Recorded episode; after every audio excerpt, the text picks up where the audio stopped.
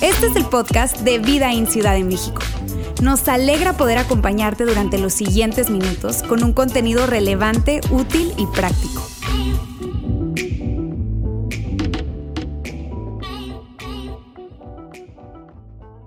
Hey, ¿qué tal? ¿Cómo están? Bien, ¿verdad? Se enchina la piel, esto es demasiado emocional, no sé, este- esta temporada para mí. Quiero serles totalmente honesto. eh, a mí a veces me da como la depre. Perdón por aquellos que, que eso sea una realidad, pero es como me da un down así. Este, no sé, demasiada emoción, demasiado de todo. Esta temporada, obviamente, eh, alegría, esperanza, pero, pero no sé, me, me torna un poco eh, emocional, eh, sobre todo por pensando en aquellos eh, menos privilegiados, en aquellas personas que pueden mostrarse más las carencias en este tiempo, ¿no? Este, y de verdad, bueno, es, es, una, es una temporada que disfruto mucho. También eh, mi esposa se encarga de ponerle alegría a la casa y los niños y todo esto. Pero, pero bueno, es, es muy, muy, muy eh, emocional para mí este tiempo. Mi nombre es Ulises. eh, ojalá que haya tenido el gusto de conocerte. Si no, al final será un placer por ahí saludarte. Si vienes por primera vez, encantado de que estés con nosotros. Qué buena fecha escogiste para estar con nosotros. eh, y yo estoy súper contento porque hoy tengo el privilegio de compartir la última parte, cerrar esta serie el día después de la Navidad, la cual es una gran, gran serie. Y repito, me emociona mucho compartir acerca de esto. Y quiero comenzar desde acá. No sé por qué, pero eh, la gente pregunta, y es bastante curioso, la gente hace ciertas preguntas curiosas, raras, antes y después del nacimiento de un bebé. Quiere decir, antes del nacimiento, durante ese momento de embarazo y en el tiempo de nacimiento. Y yo les quiero ser totalmente franco, tengo experiencia en esto, ¿ok? Tengo experiencia en esto, no es porque sea muy valiente y tenga cinco o seis hijos, no, no soy tan valiente como aquellos que sí, ¿verdad? Lo han hecho. Eh, tengo solo dos, dos hijos, ustedes quizás lo conocen, pero tengo ocho sobrinos, ¿ok? Que eso cuenta como ahí un poquito de panzazo la experiencia de todo lo que se vive ahí, ¿no? Entonces no sé si a ti te pasa, pero yo soy realmente característicamente, eh, eh, quiero saber la información más importante de inmediato. Yo quiero saber, a mí no me digan cuántos meses, semanas, solo quiero saber si ya tenemos el sexo.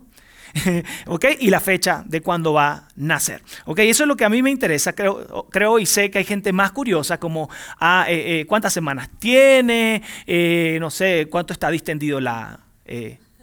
eso por ahí, la cadera, ¿ve? Ayúdenme porque esas cosas para mí las paso por alto. ¿Qué tipo de parto va a ser, verdad? Natural, no sé qué, un montón de cosas. Eh, y, hay, y, hay, mucha, mucha gente curiosa para eso. Eh, en mi experiencia con mi sobrino, justamente yo vivo en casa con alguien curiosa y es mi esposa. Mi esposa le gusta saber ese tipo de detalles. Entonces, cuando eh, tuve, o sea, vinieron al mundo ocho sobrinos, entonces en cada experiencia ella me preguntaba cosas como esta. ¿Ok? Oye, mi amor, ¿y cuánto pesó el bebé? Oye, ¿y, ¿y, cuánto midió el bebé? Oye, ¿cuánto tardó el trabajo de parto? Yo, mira, yo lo que sé es que fue niño y está sano. Eso es todo lo que sé. Entonces, ella me decía, y, y, y, o sea, ¿y por qué? O sea, ¿no, ¿no tienes buena comunicación con tu hermano, con tu hermana? O sea, buscamos una terapia o qué yo. O sea, sí tenemos una excelente comunicación en mis propios términos. Yo solo quiero saber si nació, está sano, ella, ella, o ella está bien, ¿verdad? Y, y listo, más nada. Entonces, es bastante curioso por eso, pero independientemente de que tú seas muy curioso, o no, seas un tanto como yo, solamente quieres saber que esté, qué sexo y que está sano, ¿verdad? Y listo.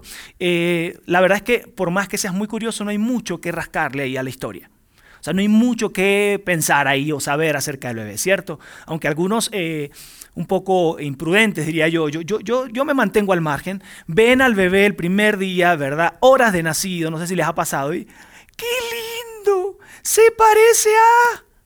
Y yo digo, pero qué necesidad, ¿verdad? O sea, qué necesidad, no se parece a nadie, rojo, morado el niñito, o sea, ni, ni abre los ojos, tan lindo los ojos como los de su mamá, y el niño durmiendo, o sea, qué presión tan fuerte, de verdad. O sea, simplemente, mira, está sano, qué lindo, ¿verdad? Adiós, gracias, todo bien, no, pero necesitamos tener más data, más data. ¿Va a ser tan alto? No, el tamaño del piecito va a ser alto como su papá, o sea, la verdad, y el, y el niño luego 20 años así chiquito, chaparro, ¿verdad? Entonces no la pegamos, ay, güerito, y luego se pone prietito, o sea, es... pero la gente quiere rascarle, ¿cierto? ¿Sí o no? ¿Verdad? Muy bien. Miren, esto es cierto en todo el resto de la historia, pero vaya, que queremos rascarle aunque no hay. Pero no fue así en el nacimiento de Jesús. En el caso de Jesús, del nacimiento de Jesús, no fue así. Y hoy quiero hablarte un tanto de eso. El cierre de esta serie y este mensaje tiene todo que ver con lo diferente que fue, no el nacimiento, lo diferente que fue el rey este rey llamado Jesús al resto de los reyes. Y yo quiero hablarte de esto y por qué fue diferente, porque quienes tuvieron el primer contacto con este niño, eh, la, esperanza y, todo lo que despertó en ellos cuando, cuando se acercaron a él fue, fue bastante trascendental. Había muchos destellos de información, de contexto, había, había una historia que inició hace unos 700 años atrás, ¿verdad? Donde generación tras generación había el anuncio de que alguien por ahí iba a nacer un Salvador y por ahí voy a estar hablando de eso más adelante. Por lo tanto, quienes tuvieron acercamiento y supieron de primera mano, ¿ok? O, así de, de oídas por allí, de chisme, de que había nacido el Salvador, había gran expectativa. Sí había mucho que especular. Y, más que especular, había mucho de, qué emocionarse porque alguien había estado hablando antes de quién, e, quién era él, qué carácter iba a tener él, qué corazón iba a ser esa persona y qué clase de líder iba a ser esa persona. Por eso esta historia es emocionante desde antes de nacer y en el nacimiento ya ahí sí se podía decir que las cosas iban a cambiar y qué tipo de persona iba a ser. Por lo tanto, bueno, en esta serie, perdón, en este mensaje voy a estar hablando y voy a estar centrándome todo acerca de la diferencia de este rey frente a los otros reyes que existieron en la humanidad. Muy bien, ¿están listos? Muy bien, Jair de hecho la semana pasada nos hacía una pregunta bien interesante y por eso eh, saber la diferencia de este rey es importante. Él nos hacía esta pregunta, ¿es Jesús tu rey? Es Jesús, por allá, tu rey. Es Jesús, mi rey, es Jesús, tu rey. Yo creo que es totalmente importante saber qué clase de rey es ese si tú has decidido, porque eres un seguidor de Jesús, que Jesús sea tu rey. Y si no lo eres, yo creo que es importante que hoy nos detengamos, quitemos el pie del acelerador y nos detengamos a ver qué clase de rey es Jesús. ¿Por qué debería ser Jesús tu rey. De esto se trata este mensaje. Muy bien, algunas cosas, algunas cosas eh, que suceden aún cuando tú eres seguidor de Jesús es lo siguiente. Tú puedes decir, Ulises, eh, e, esa conversación como que ya yo la decidí hace un montón de tiempo, yo soy seguidor de Jesús de años, por lo tanto Jesús es mi rey. Yo quiero decirte algo. La verdad es que tú y yo aun cuando tengamos semanas, meses o años de, decidir ser un seguidor de Jesús, tú y yo nos hemos quedado al margen. No sé si a ti te ha pasado, pero eh, nos cuesta soltar un poco el control de la televisión. ¿A alguien le ha costado eso? O sea, si, tú dices, eh, si, si pensar que alguien es tu rey y que te vas a rendir a él y vas a hacer lo que él te diga, imagínate si ya nos cuesta de por sí soltar el turno del control de televisor. No sé si, a alguien le pasó. Yo tengo, somos tres, o sea, son tres hermanos y yo, somos cuatro, y nos peleábamos por el control del televisor. No queríamos soltar el control. Por lo tanto, hacía la ligera decir que alguien es tu rey. No es fácil. ¿Alguien está conmigo? No es fácil porque estás soltando el control de tu vida, estás decidiendo caminar y vivir en los términos de alguien más. Estás decidido a dejar a un lado, al margen, la construcción de tu propio reino, de tus propios eh, metas, proyectos, eh, eh, el éxito en tus propios términos, para ayudar a construir el reino de alguien más, en este caso de nuestro rey Jesús. Por eso es súper importante que podamos detenernos y que además repensemos un poco hemos dicho Jesús es mi rey. Ahorita de hecho vamos a, entramos en la temporada de Navidad y hemos dicho Jesús es mi rey, pero la verdad es que en la realidad, en el día a día se puede ver diferente. Se puede ver algo así como Jesús, tú sabes, tú sabes que yo te he entregado todo esto. Toda esta parte de mi vida es tuya. Mis emociones, esto, pero esto quédate al margen, ¿ok? O sea, ya yo te di el permiso de que tú eh, gobiernes y seas el rey de mi vida. Yo he rendido estas áreas de mi vida, pero esto déjamelo por acá. Ni lo veas, ¿ok? Pero eres mi rey. Y yo creo que ah, por encima de eso, ah, si, si volteamos y miramos a aquellas personas que tuvieron de primera mano esa relación con ese rey desde el primer día de nacimiento. Y vemos en el contexto de cómo eso sucedió y qué vieron ellos en ese rey, en, qué contexto, qué lectura le dieron ellos y cómo lo conectaron con la historia. Tú y yo creo que seríamos desafiados, seríamos motivados, seríamos como eh, impulsados a decidir hoy, yo quiero que Jesús sea mi rey.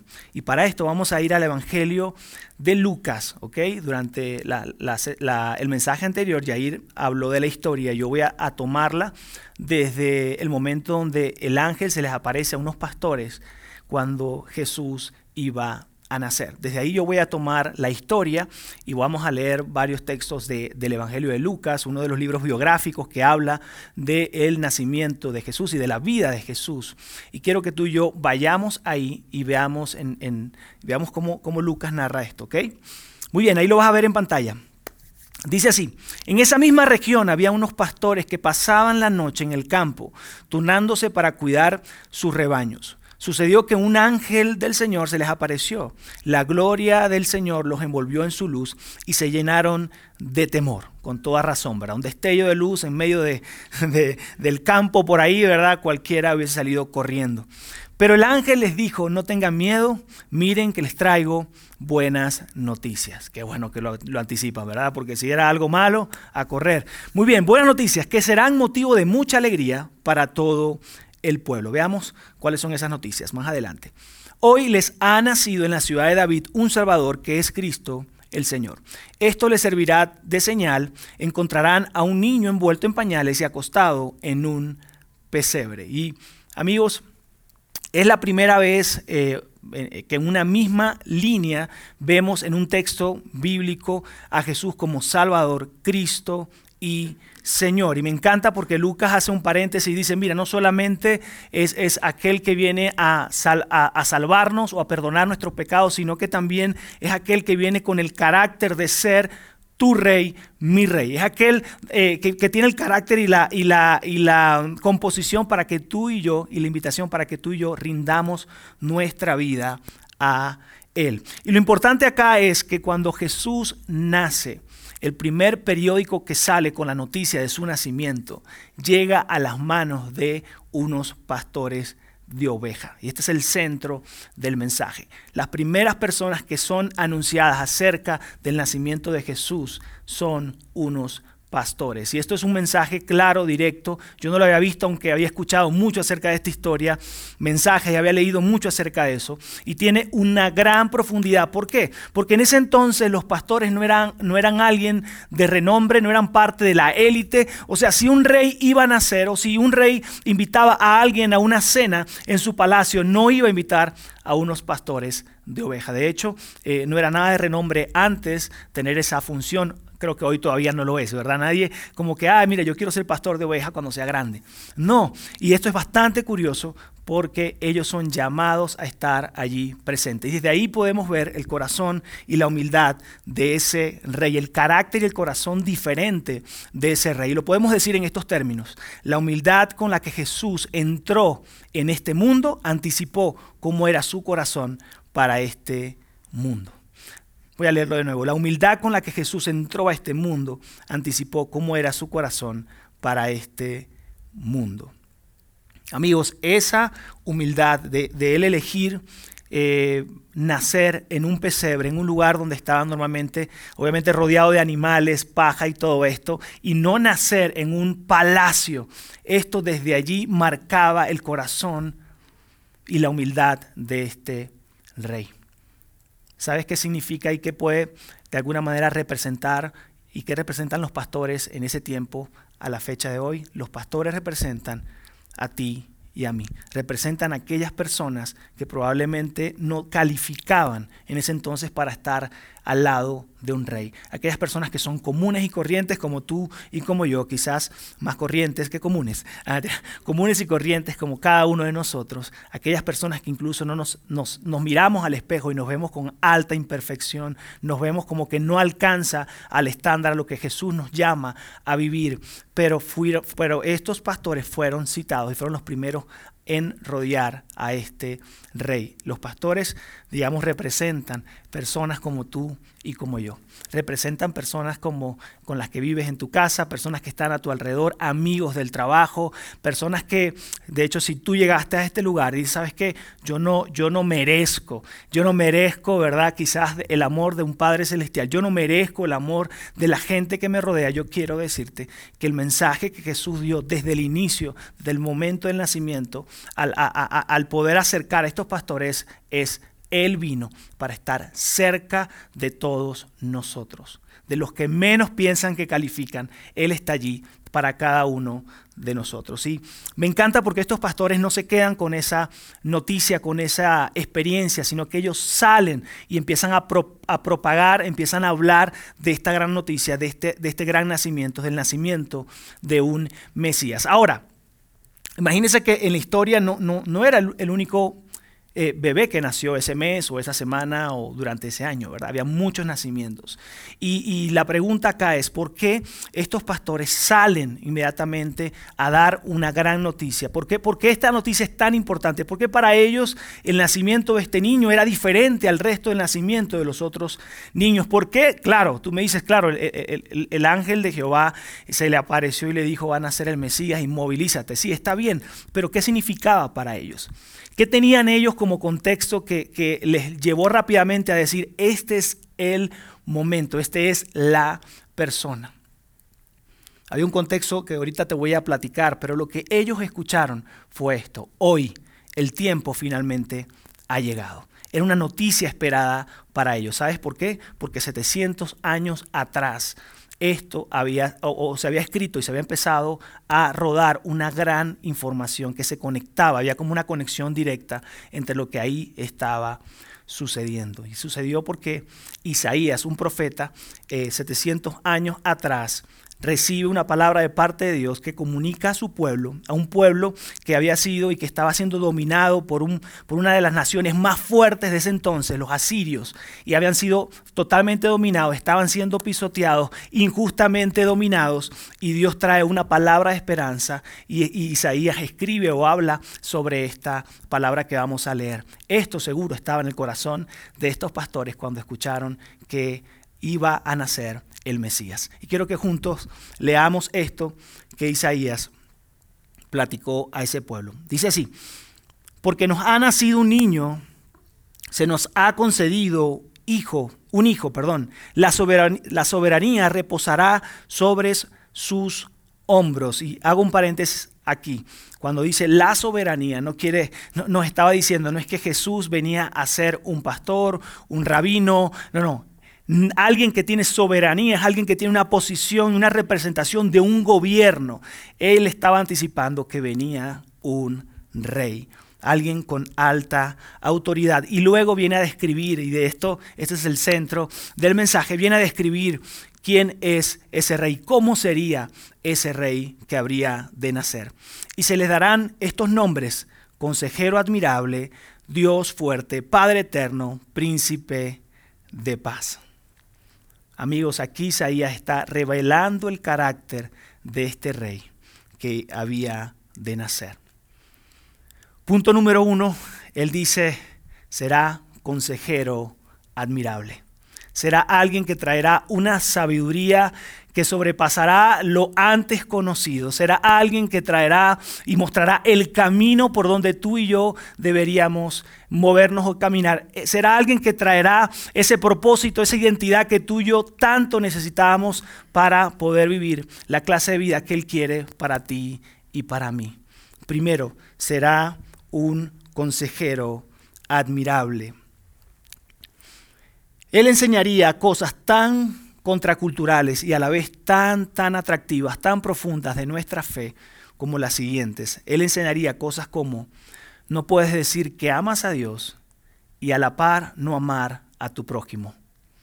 Y eso es tan, una de las cosas tan lindas y tan reveladoras que nuestra fe y que este rey compartió y enseñó con nosotros. También nos enseñó que el creer es solo una parte de la ecuación. No solo basta con creer en Jesús, creer en su reino, sino con participar. Él nos llama a ser partes y a poner a trabajar esa fe que decimos tener. Y por último, entre otras enseñanzas, nos enseñó cosas como que nada en este mundo, y eso quizás es mucho a título personal, nada en este mundo podrá llenar nuestro corazón por completo. Y quizás es muy personal, pero yo he vivido eh, estos 30 años de edad, ¿verdad? Ustedes saben, eh, déjenlo ahí. Eh, y, por supuesto, he ido detrás del éxito, detrás de posiciones, detrás del dinero, detrás de un montón de cosas y nada puede llenar más nuestro corazón o en la totalidad nuestro corazón y nuestra vida que nuestro Rey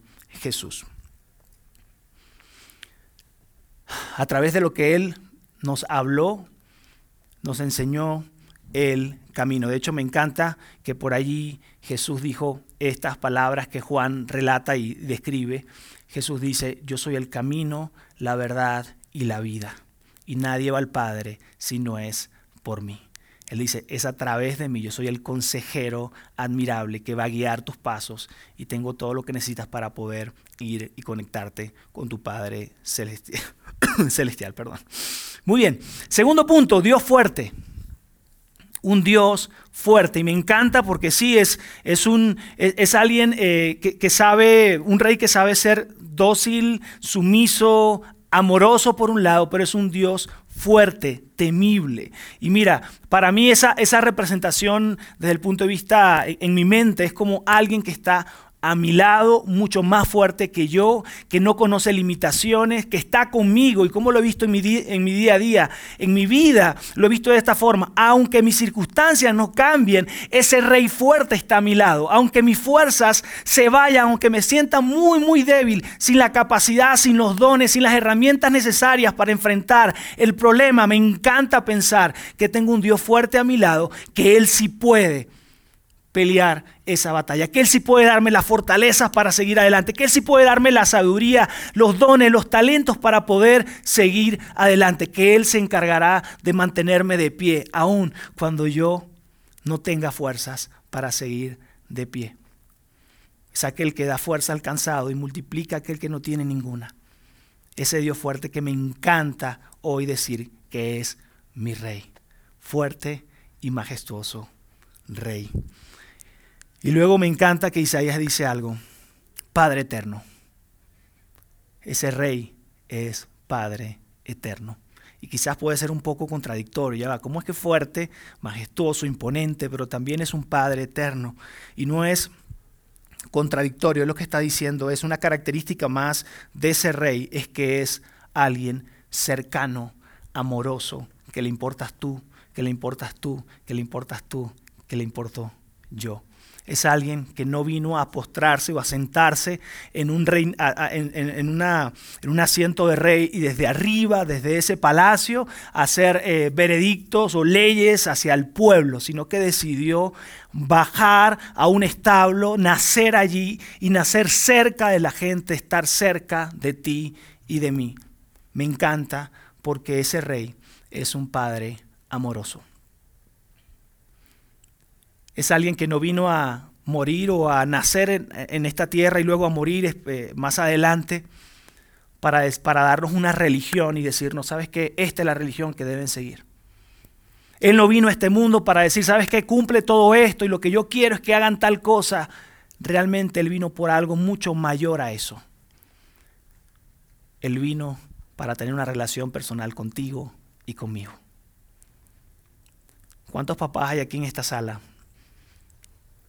Cierto que a, ti no te basta, no es suficiente con que tus hijos te obedezcan.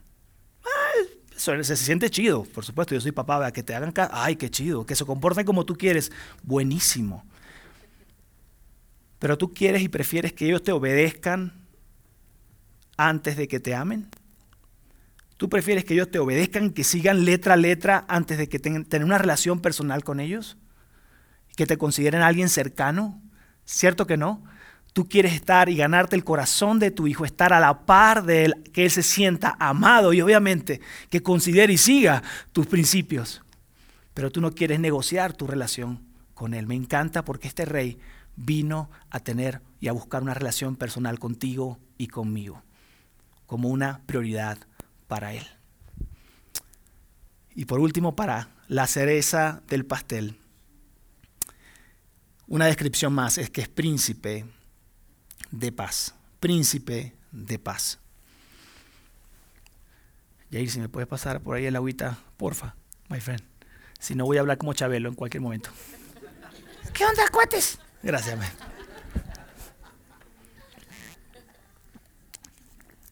Amigos del podcast, perdón. Muy bien, continuemos. Me encanta porque habla de que Él es príncipe de paz. Y quizás eh, no tienes por qué saberlo, quizás primera, segunda vez que vienes, pero existe algo que se llama pecado. Existe algo que se llama pecado, que fue lo que cometieron los primeros seres humanos en la tierra, pecaron y eso eh, separó al hombre, a la humanidad, de Dios Padre, Dios creador de todas las cosas. Y ese pecado nos hizo incompatible frente a nuestro Padre Celestial. Incompatible como el agua y el aceite, incompatibles como las chivas y el América, incompatibles como Apple y Android, por supuesto, el, pecado es, en este ejemplo, es Android, ¿verdad? no, se, crean nada, no, no, hay regalías por esto, nada de propaganda. Pero sí, el pecado que habita en nosotros como eh, naturaleza humana nos, hace incompatibles con Dios y, y, éramos totalmente incompatibles con Dios. Y gracias a la representación de ese rey como príncipe de paz, Él vino a restablecer esa relación, a venir sobre nuestro pecado y eh, el pagar en la cruz del Calvario por nuestros pecados, en esa cruz, después de un gran sufrimiento, para que tú y yo podamos eh, restaurar esa relación con ese Padre Celestial. Por eso me encanta el Rey que tú y yo podemos hoy decidir servir y rendirnos a Él. Este Rey, amigos, era diferente. Este rey era diferente al resto de los reyes que habían existido en la humanidad. Y mira, si en algún momento tú pensaste, y hoy, esta semana, este día pensaste, y sabes que yo, yo no tengo lo, lo suficiente para seguir a este rey. Sabes que yo no hay manera de que este rey sea mi rey porque me he equivocado, porque he vivido una vida eh, bajo mis propios términos y me ha llevado a lugares donde, donde me avergüenzo. Quizás eh, miras a tu alrededor y piensas en otras personas y dices, sabes que yo creo que ellos no tienen lo necesario para poder ser parte de esto. Yo quiero decirte, esto sería una realidad y es totalmente cierto si no hubiese existido este rey de paz. Él vino a reconciliarte con tu Padre Celestial. Y hoy, no importa qué tan lejos tú te sientas, no, importa qué tan abajo tú te sientas, no importa qué tan eh, no, no, no calificado te sientas, el príncipe de paz lo hizo todo para que tú y yo podamos restablecer esa relación con nuestro Padre Celestial. ¿Les parece padre o no? ¿Les parece chido o no? Solo me emociona a mí. Muy bien, pero no solo se queda ahí. Él además, como príncipe de paz, no solo vino a restablecer esa relación de nosotros con Dios, sino también que vino a modelarnos qué es vivir en paz con otros. Él también vino a, través de esa eh, representación de príncipe de paz, vino a mostrarnos lo importante que es vivir en paz con otros. En pocas palabras, Él nos demostró y nos dijo, es imposible pensar en vivir en paz con tu Padre Celestial viviendo enemistado o peleado con tu prójimo. Hello. Ese príncipe de paz también nos modeló cómo se vive una vida teniendo paz con ese Padre Celestial y paz con la gente a nuestro alrededor. Y esto lo hace mucho más interesante. De hecho, Juan, Juan dice algo, no lo digo yo, lo dice Juan, ¿ok? Otro de los libros biográficos. Él dice lo siguiente, no puedes decir que amas a Dios y odiar a tu hermano o hermana, o vecino, o amigo de la prepa, ponle ahí nombre. Si dices que amas a Dios y no puedes vivir en paz con otros, Juan dice que, Juan dice que eres un mentiroso. No lo digo yo, lo, digo, lo dice Juan, lo pueden leer ahí y buscar, ¿verdad? Nos llamarían mentirosos. Por lo tanto, es necesario tú y yo, si, seguimos y decimos que Jesús es nuestro Rey, ese príncipe de paz, nos puede ayudar y vino a poder a, habilitarnos para que tengamos una reconciliación con el Padre y una paz con la gente a nuestro alrededor. A modo de resumen, este rey, amigo, sería diferente. Y se ve así. Lo podemos leer junto en pantalla. Un consejero admirable que guía a su pueblo. Un Dios fuerte que fortalece a su pueblo. Un Padre eterno que ama a su pueblo. Un príncipe de paz que salva a su pueblo. Un rey diferente. Volvamos a Lucas 2 y ya estamos cerrando. Vamos a leer nuevamente Lucas 2, ahora con esta comprensión. Dice así, hoy les ha nacido en la ciudad de David un Salvador que es Cristo el Señor. Esto les servirá de señal. Encontrarán un niño envuelto en pañales y acostado en un pesebre. Amigos, la Navidad es un recordatorio de lo milagroso que es que el Rey de Reyes se hizo disponible, cercano y accesible para ti y para mí. La Navidad es un momento de festividad, de esperanza, porque es el recordatorio de que Jesús, el Rey de Reyes, decidió nacer como decidió hacerlo. Decidió vivir la vida que decidió vivir. Decidió entregar su vida en los términos que lo hizo para mostrarse cercano, accesible, amoroso para ti y para mí. Es un rey que vale la pena entregar, que vale la pena seguirlo. Es un rey que vale la pena rendirse a él.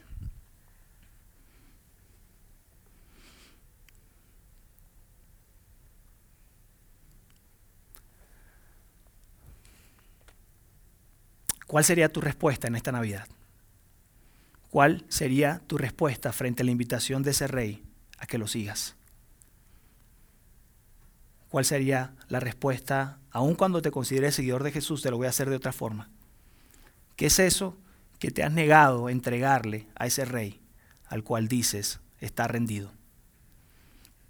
Y si no eres un seguidor de Jesús, ¿cuál es la respuesta frente a la invitación de ese rey que te dice, sígueme? Quita un poco el pie de, acelerador, deja solo de construir tu propio reino, tu propia riqueza, éxito, futuro para ti, para tu familia.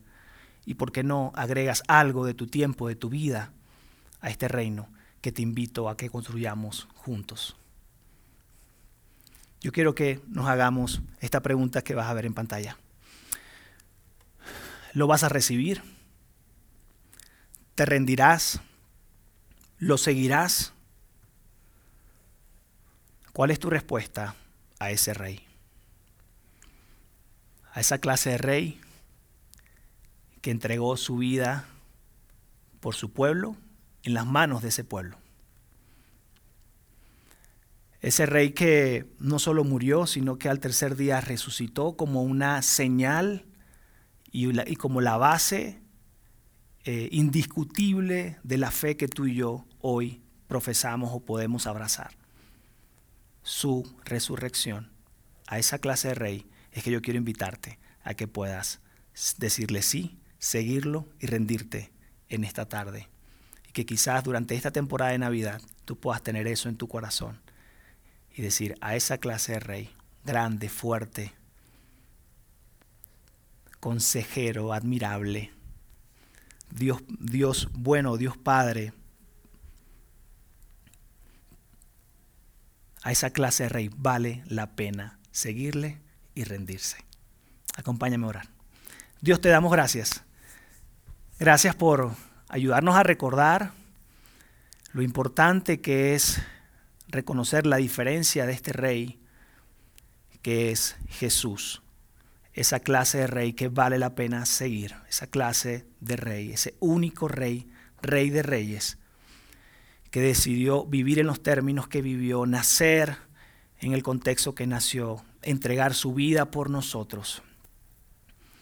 Ese rey cercano, disponible, accesible. Ese rey fuerte, poderoso, majestuoso, que está allí para nosotros ese día a día, para darnos fuerzas, para ayudarnos a luchar y a pelear.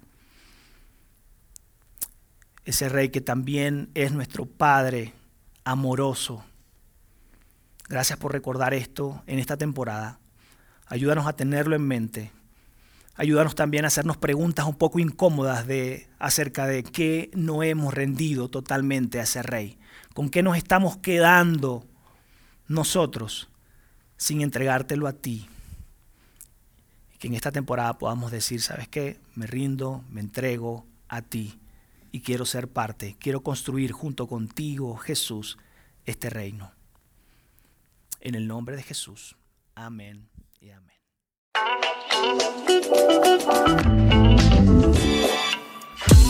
Sigue conectado a los contenidos de Vida en Ciudad de México a través de nuestro sitio web y de las redes sociales. Muy pronto estaremos de vuelta con un nuevo episodio.